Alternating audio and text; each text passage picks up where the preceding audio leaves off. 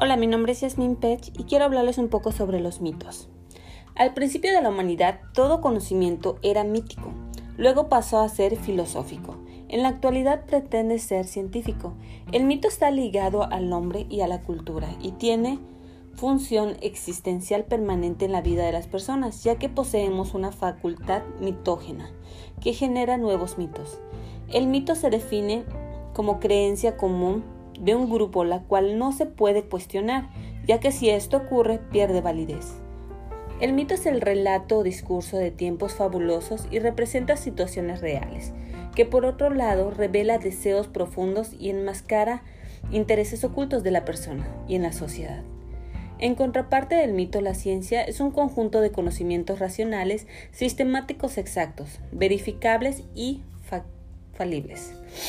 Pero el punto más importante de todo esto es que la pedagogía pretende ser científica y no mítica, por lo que las instituciones educativas existe un saber teórico, también conocido como el saber científico de la, educación, en el cual no solo se contempla cómo, cómo es la educación, sino cómo debe de ser.